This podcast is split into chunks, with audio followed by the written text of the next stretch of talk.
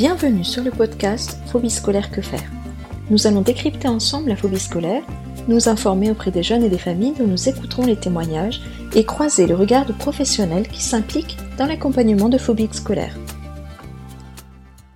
Bonjour à tous. Pour ce quatrième épisode, je reçois une jeune qui vient partager son témoignage. Elle décrypte son parcours, du vécu du harcèlement, au retour en classe, en passant par l'étape d'hospitalisation. Elle détaille justement ce moment de partage avec d'autres jeunes qui vivent la même épopée qu'elle et qui prennent le temps nécessaire pour redémarrer plus paisiblement. Durant cette interview, on évoque la place de la famille, du soutien qu'elle apporte et de ce qu'elle traverse en symbiose avec le jeune concerné. Mon invité retrace avec enthousiasme son évolution à travers cette phobie scolaire. Elle retient les points positifs de cette expérience difficile. Bonne écoute à tous. Aujourd'hui, nous recevons une jeune fille euh, qui a connu un épisode de phobie scolaire et qui va un petit peu nous raconter euh, ben, ce qui lui est arrivé et puis comment elle a fait face. Donc je te laisse un petit peu, Juline, expliquer comment ça a commencé pour toi et puis comment tu as fait. Alors bonjour, je m'appelle Juline Martin, j'ai 14 ans à l'heure où je vous parle et euh, je vais vous raconter du coup ce qui m'est arrivé il y a d'ici un an et demi, je dirais. j'ai eu une sorte de relation toxique très complexe euh, avec une soi-disant amie qui était très possessive et qui n'a pas accepté que j'ai d'autres amis qu'elle. J'ai commencé à me faire harceler, insulter sur les réseaux sociaux et même dehors en fait. Enfin, elle me suivait en général euh, en dehors de chez moi, en dehors de, du collège. Donc c'était une grosse grosse pression. J'ai tenu, je dirais bien un mois et après, j'ai complètement craqué, j'ai pas réussi à retourner au collège, j'avais très très peur de la revoir tous les jours, j'y arrivais plus, et j'ai commencé à ne plus aller euh, en cours pendant bien un mois et demi. Par la suite, euh, j'ai commencé à entrer en, en, hôpital pour les jeunes entre guillemets en, crise, enfin qui vont vraiment pas bien, qui sont dans des, des cas un peu plus lourds, on va dire, euh, des jeunes qui pensent pas forcément au, positif dans leur vie, qui ruminent beaucoup et qui ont des idées noires. Ben, je suis restée là-bas un mois et demi. Ça a été un vrai bénéfice pour moi. J'ai été accompagnée, j'ai rencontré des jeunes et des soignants extrêmement à l'écoute, extrêmement bienveillants. Par la suite, euh, j'ai fait un accompagnement en demi-journée de trois demi-journées par semaine dans un autre service qui s'appelle l'USE Unité Soins Études, donc pour euh, arriver à reprendre l'école, surtout pour les cas de phobie scolaire en général. Je suis restée pendant deux mois dans cette situation, puis après je suis arrivée en temps plein, donc du lundi au vendredi euh, en dormant là-bas, donc c'était un peu internat, et je suis restée pendant un peu plus de quatre mois dans, dans le service. Aujourd'hui j'en suis sortie, il y a eu beaucoup de choses qui ont changé depuis, des bonnes comme des mauvaises, même s'il n'y a pas toujours euh, de bons ou de mauvais côtés dans les situations. Mais c'est vrai qu'il y a eu un réel bénéfice pour moi qui est arrivé.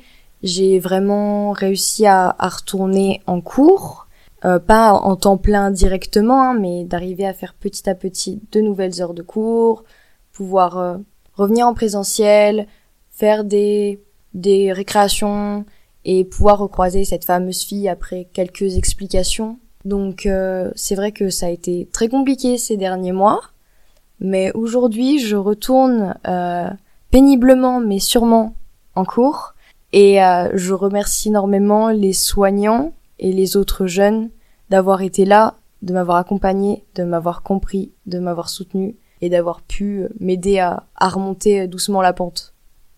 Est-ce que tu pourrais un petit peu décrire euh, comment ça a été quand t'as plus pu aller en classe? Qu'est-ce que t'as ressenti? Qu'est-ce qui fait qu'à un moment tu t'es dit là je peux plus y aller? Est-ce que c'était des choses physiques? Qu'est-ce que tu as tu as vraiment ressenti? En fait, c'est un petit peu pour guider euh, le fait que les gens qui nous écoutent puissent se dire bah moi aussi en fait j'en suis là quoi. Bah en fait euh, tous les matins j'avais la boule au ventre, j'arrivais pas à me lever, à me motiver il, arrivait que les que les soirs, même les matins, je me lève, je, pleure beaucoup, j'y arrivais pas, ça m'angoissait énormément. J'avais vraiment une boule au ventre, j'avais des difficultés à respirer, j'avais les larmes qui montaient tout de suite et rentrer dans l'établissement, ça faisait que que d'augmenter la douleur et l'angoisse, l'anxiété était très très présente. Et c'est là que je me suis rendu compte que ça allait être très compliqué. En tout, j'ai tenu deux semaines et un soir, je me suis effondrée. Mais c'est vrai que ça peut, je pense, ça dépend vraiment des gens, de comment ils peuvent réagir. Mais c'est vrai que j'ai pas réussi à, tenir, j'avais trop d'angoisse. Cette personne, elle m'a trop traumatisée, elle m'a trop fait de mal. Et j'arrivais plus du tout à, à voir son visage, même les gens qui s'appelaient comme elle. Sans que je les connaisse, ça me faisait une, une peur horrible. En fait, j'avais cette angoisse tout le temps. Euh, il y avait juste sur un panneau publicitaire, sur un objet ou quoi, son prénom, qui était assez commun d'ailleurs, il faut le dire. Et moi, je, paniquais, je, me sentais vraiment pas bien, j'avais envie de pleurer, au contraire, j'étais hyper énervée, j'arrivais pas à contrôler cette émotion-là, et ça me bouffait vraiment énormément.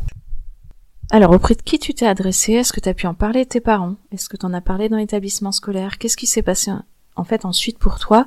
Qui a réussi à t'écouter?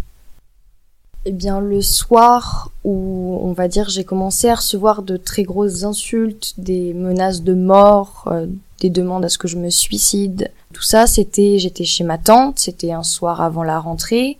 J'ai fondu en larmes directement, donc euh, j'avais mon frère, mon oncle et ma tante qui étaient à côté de moi, qui m'ont rassuré, qui étaient là. Ma tante, elle avait envie de réagir tout de suite et d'aller voir cette fameuse fille. Le lendemain, ma mère a été prévenue, ma grand-mère aussi, et quelques jours après, mon père. Mon père a eu un peu la même réaction que ma tante. Il avait vraiment envie d'avoir une confrontation avec les parents et cette euh, fille en question. Et oui, ça a été très compliqué aussi pour ma famille parce qu'ils voyaient que j'étais en train de m'éteindre à petit feu à cause de ça, que ça vraiment ça me rongeait de l'intérieur et ils savaient pas trop quoi faire. Du coup, j'avais à ce moment-là un suivi psy déjà. J'avais déjà pensé au cas de la de l'hospitalisation.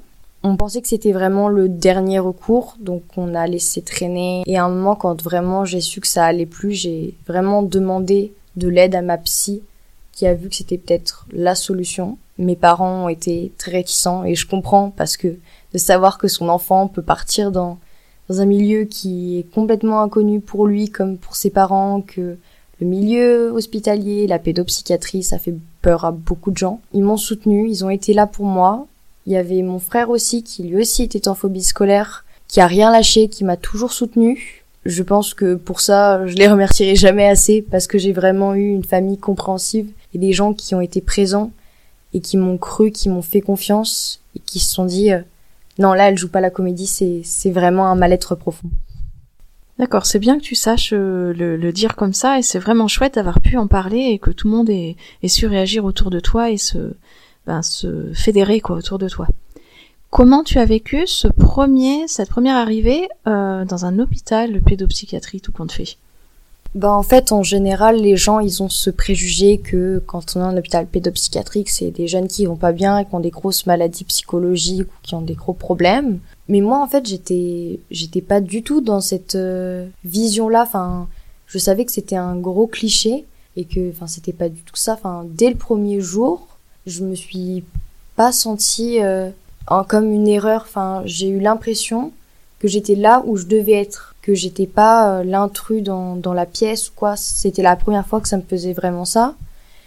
Et oui, j'ai pu communiquer dès le premier jour avec euh, avec les autres. J'ai vu que c'était des comportements, des caractères, des problématiques différentes. On était tous liés par le lieu dans lequel on était. On était un peu tous dans le même bateau et on était très très solidaires en fait les uns avec les autres je pense que c'est aussi par rapport aux gens qui avaient, enfin c'était un, un groupe où on était vraiment soudés. Ça n'a pas forcément été le cas pour euh, tous ou ceux qui ont été avant ou après moi qui ont été dans cette situation-là. Vraiment, on était très soudés, on était un peu comme des frères et sœurs, on se protégeait les uns les autres. On était là quand il y en avait un qui allait pas et il y avait une vraie solidarité. Et c'est vrai que en entrant dans l'unité soins-études où c'était très différent mais où j'avais une amie qui venait de, du centre où j'étais avant, qui était là et je me suis pas du tout sentie seule directement. Je me suis sentie vraiment imprégnée dedans et il m'a fallu peut-être un ou deux jours pour vraiment m'habituer, mais je me suis habituée assez rapidement. Et vu que ça faisait déjà deux mois que j'étais en hôpital de jour, que, que je venais euh, en demi-journée, je connaissais maintenant bien le service, je connaissais bien les soignants, je savais à quoi m'attendre.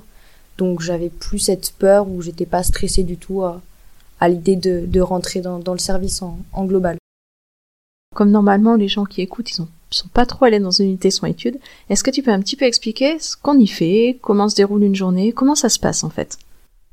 Alors, donc déjà, ça dépend si on est retourner en cours déjà ou pas, si on y retourne ou pas.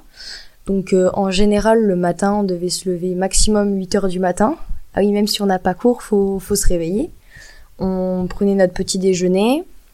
Donc ceux qui devaient aller en cours euh, se levaient du coup en général plus tôt et aller en cours soit à pied, soit en bus. Pour les autres, il y avait des activités, enfin tous les jours, le matin et l'après-midi.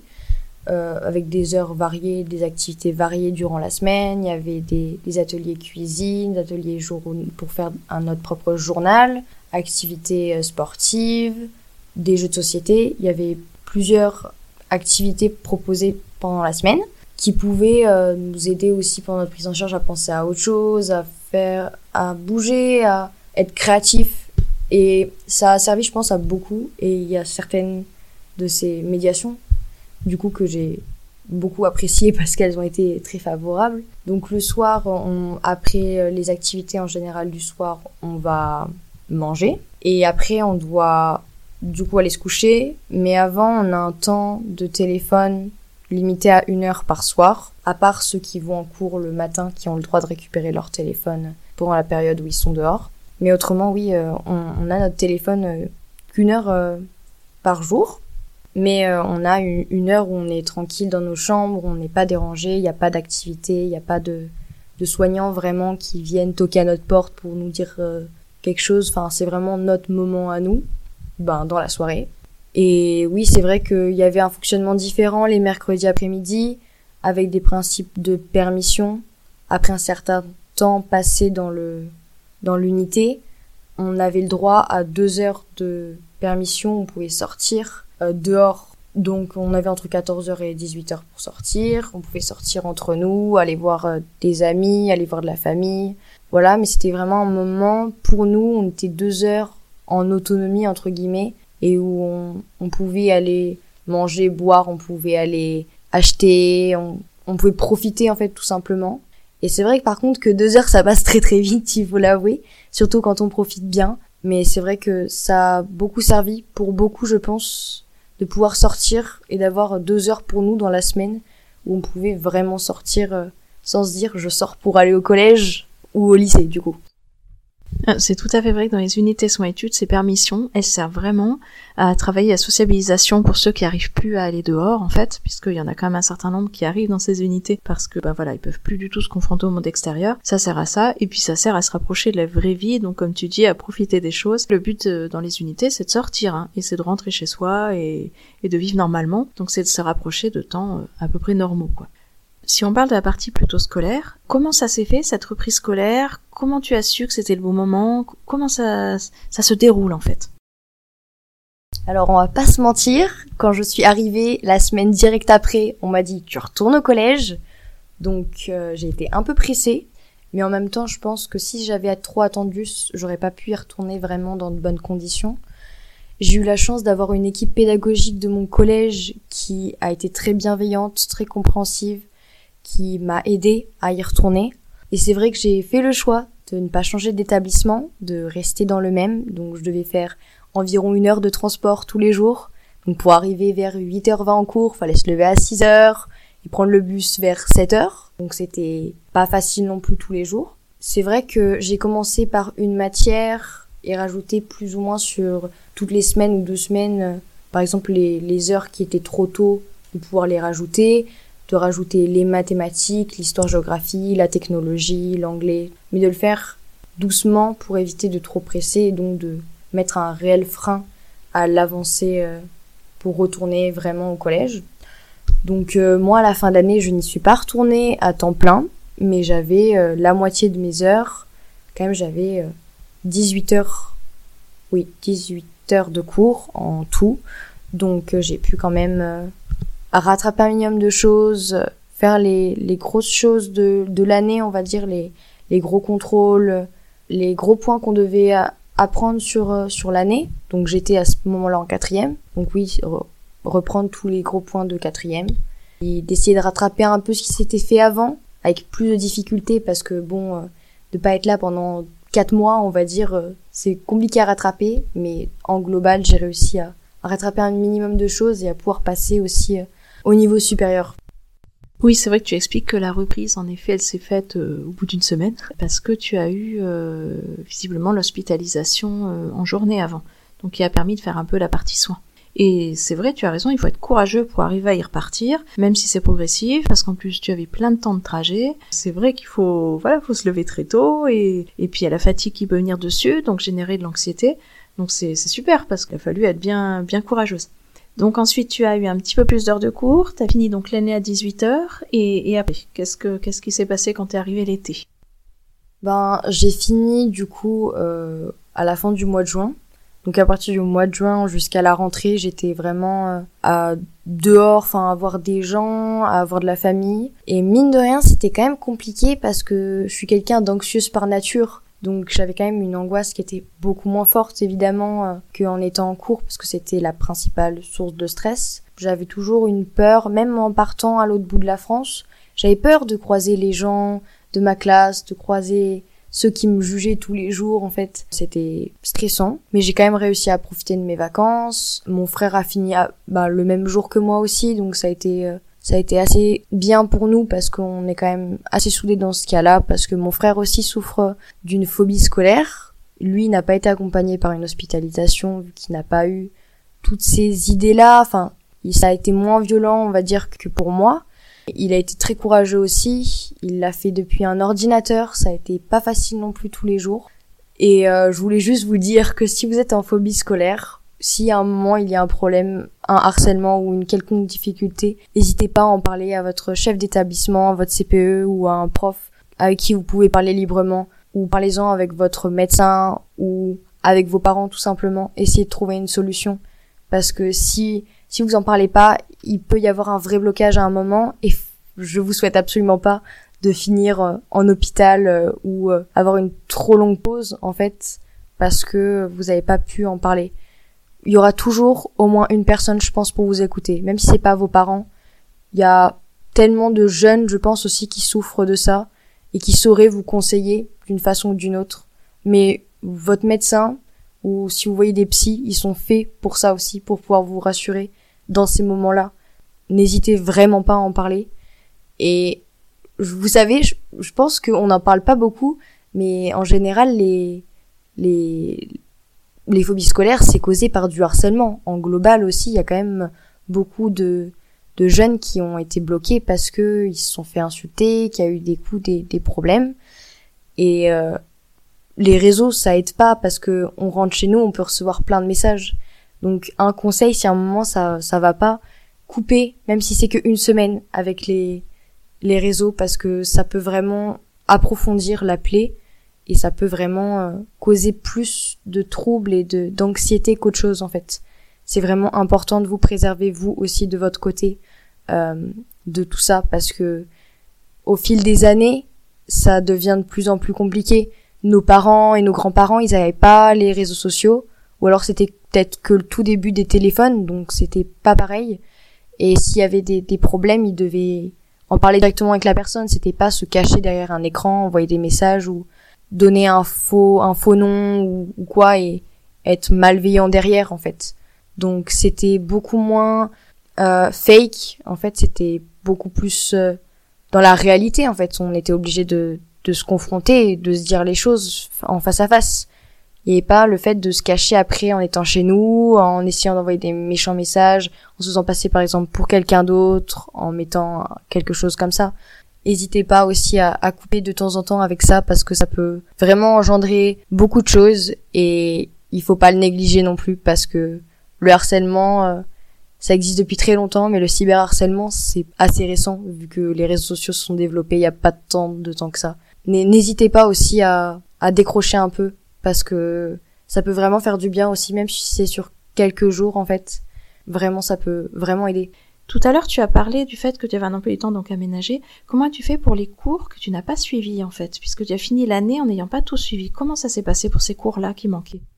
Alors j'ai eu l'avantage de certains professeurs qui m'ont fait passer pendant les vacances ou à la fin de l'année toutes les choses vraiment importantes et essentielles, pas toutes les tous les petits exercices, toutes les choses vraiment importantes qui ont été abordées pendant l'année pour pouvoir euh, faire ça de mon côté. J'ai, oui, j'ai eu beaucoup de travail qui m'ont été envoyés par euh, par notre site scolaire. Ça a été vraiment simple parce qu'il y a eu une vraie communication qui s'est faite dans l'équipe. J'ai aussi l'avantage, mais ça on l'a pas tous, d'avoir un père qui est aussi professeur pour tout ce qui était la physique, chimie et les maths. C'était plus simple parce que il pouvait me les apprendre directement et il y a eu un réel effort aussi qui a été fait de la part des professeurs.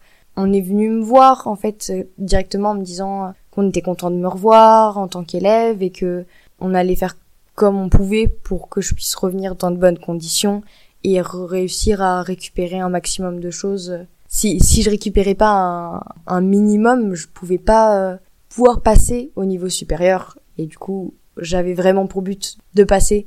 Donc c'est vrai qu'il y a beaucoup de gens qui ont pensé que j'avais eu un favoritisme en me disant oui mais toi t'es pas venu toute l'année, t'as loupé quatre mois de cours et t'arrives quand même à passer. Et ces gens-là m'ont dit que eux aussi, ils faisaient des efforts pour se lever tous les matins, que c'était compliqué. Alors, euh, entre euh, certains qui ont la flemme de se lever le matin, d'autres qui sont stressés ou qui ont vraiment peur d'aller en cours, voilà. Moi, je fais partie de cette catégorie-là. Je sais pas que je me dis un matin, bon, j'ai pas du tout envie d'aller d'aller en cours. Euh, bon, je me recouche. C'est une angoisse que tu as qui peut te clouer au lit. Tu tu n'y arrives pas. Et je pense que j'ai fait énormément d'efforts, parfois tripler les efforts par rapport à ce que les autres ont pu faire pendant l'année parce que j'avais un dé au début j'étais pas accompagnée, je savais pas trop comment m'y prendre, on n'avait pas encore mis au courant l'équipe pédagogique, on savait pas trop comment l'aborder, on n'avait pas encore le milieu hospitalier, des gens qui pouvaient vraiment nous aiguiller là-dessus. On a eu une confiance, une, communication qui s'est très très bien faite en fait entre l'équipe et, mes parents et moi-même et ça a permis de vraiment faire glisser correctement la chose, de pouvoir m'aider à y retourner euh, dans de bonnes situations et ne pas être complètement bloqué en fait par euh, par le fait que j'avais loupé une grosse partie. Et alors actuellement, maintenant tu en es où euh, puisque tu es sortie d'hospitalisation, donc avec l'emploi du temps donc aménagé et après? Alors, j'ai énormément de difficulté à aller en cours. Cette phobie, je l'ai, je dirais, depuis la première fois que je me suis fait harceler, donc depuis que j'ai 8 ans. Donc ça fait déjà 6 ans que j'ai une très grande peur de l'école et où je supporte pas cet endroit. Mais c'est vrai que cette année, j'ai dû y retourner à temps plein pour le début de l'année, en tout cas, vu qu'on est encore en début d'année.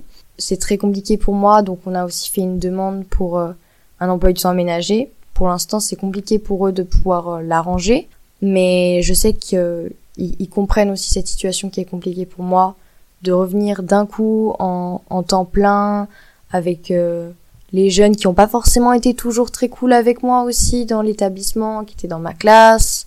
J'ai eu des difficultés, j'en ai toujours aujourd'hui. Euh, c'est pour ça aussi qu'il y a des matins où j'y arrive pas, où je me dis il vaudrait mieux que je que je reste chez moi, sinon ça va pas le faire du tout. Je sais aussi qu'ils s'inquiètent pour moi, qu'ils sont là, qu'ils sont à l'écoute, c'est juste que pour eux aussi, c'est compliqué de s'organiser parce que s'organiser pour ça, c'est aussi organiser les professeurs, organiser, essayer de, de communiquer avec tout le reste de l'équipe. Des, des fois où je loupe une heure pour être avec euh, mon CPE ou mon directeur pour parler. Donc c'est quelque chose qui est assez compliqué à gérer sur un emploi du temps. Mais je sais que, que s'il y a vraiment un besoin, ils seront dans la capacité de le faire. Je sais que c'est aussi compliqué pour eux, mais qui seront dans cette capacité, cette optique de pouvoir le faire, parce que ils, savent que sinon je risque de pas pouvoir passer mon année de troisième, mais les troisième c'est une année importante pour pouvoir passer au lycée, donc euh, je sais qu'ils m'accompagneront correctement normalement jusque jusqu'à cette étape-là. Et quels sont tes objectifs pour un petit peu après? Alors pour euh, après cette euh, troisième, tu envisages quoi pour toi? Alors moi j'envisage le lycée en filière pro, il faut quand même que j'ai un bon dossier, que je sois bien, que je sois motivée aussi. Et là-dessus, par contre, je manque pas de motivation. J'ai vraiment envie de pouvoir faire mon, mon lycée dans de bonnes conditions. Je sais pas comment ça peut se passer, je connais pas l'avenir, hein. je peux pas lire euh, l'avenir, mais euh, je sais que l'avenir il peut aussi réserver de très belles choses. Je les connais pas encore ces très belles choses, peut-être des très belles rencontres, de très beaux projets. Moi personnellement, j'aimerais vraiment pouvoir voyager travailler au Japon, ce serait un rêve pour moi aussi, donc il faut que j'arrive à, à avancer, à, à faire mes études, à m'intéresser aux autres, à m'intéresser à la nature, à m'intéresser à la science et à tout ce qui touche le monde et tout ce qui fait partie de la, Terre en soi. Et je sais que j'aurai toujours un accompagnement de ma famille ou même des médecins. Je pense qu'il y en a qui pourront me suivre jusqu'à longtemps, longtemps. Peut-être certains qui me suivront jusqu'à ma majorité, je ne sais pas. Mais je sais que je serai jamais vraiment seule, qu'il y aura toujours des gens pour moi, des amis, de la famille, juste des proches, des gens qui ont été là pour moi à un moment donné. Mais que, alors n'hésitez pas à dire à vos amis, à votre famille que vous les aimez, parce que parfois, c'est la seule chose dont ils ont réellement besoin. Mais ces simples mots peuvent les aider à soulever des montagnes et à vraiment pouvoir redonner un élan pour avancer et pour arriver à ne pas sombrer complètement. Merci beaucoup Juline pour cette fin euh, optimiste et pleine d'espoir. C'est vraiment gentil d'avoir apporté ton témoignage. Vraiment, je pense que voilà que c'est très intéressant pour tous les jeunes qui savent pas trop où ils en sont aussi euh, par rapport à la chose scolaire. C'est vraiment sympa. En plus, tu finis par par quelque chose de voilà de, très optimiste. Donc merci beaucoup en tout cas.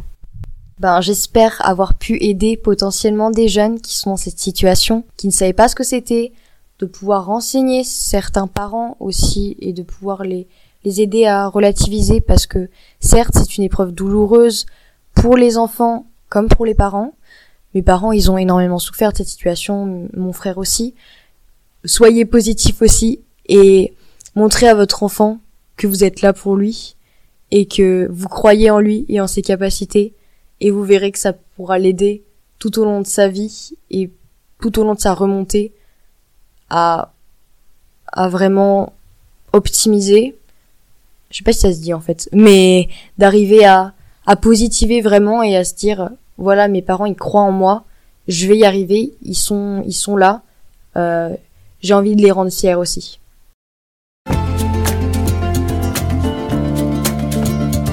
Ce podcast se veut informatif et il ne peut vivre qu'avec l'aide des familles et jeunes concernés, ainsi qu'avec des professionnels impliqués et engagés dans le phénomène de phobie scolaire. N'hésitez pas à venir transmettre votre expérience. Pour cela, contactez-moi via l'Instagram podcast phobie scolaire que faire.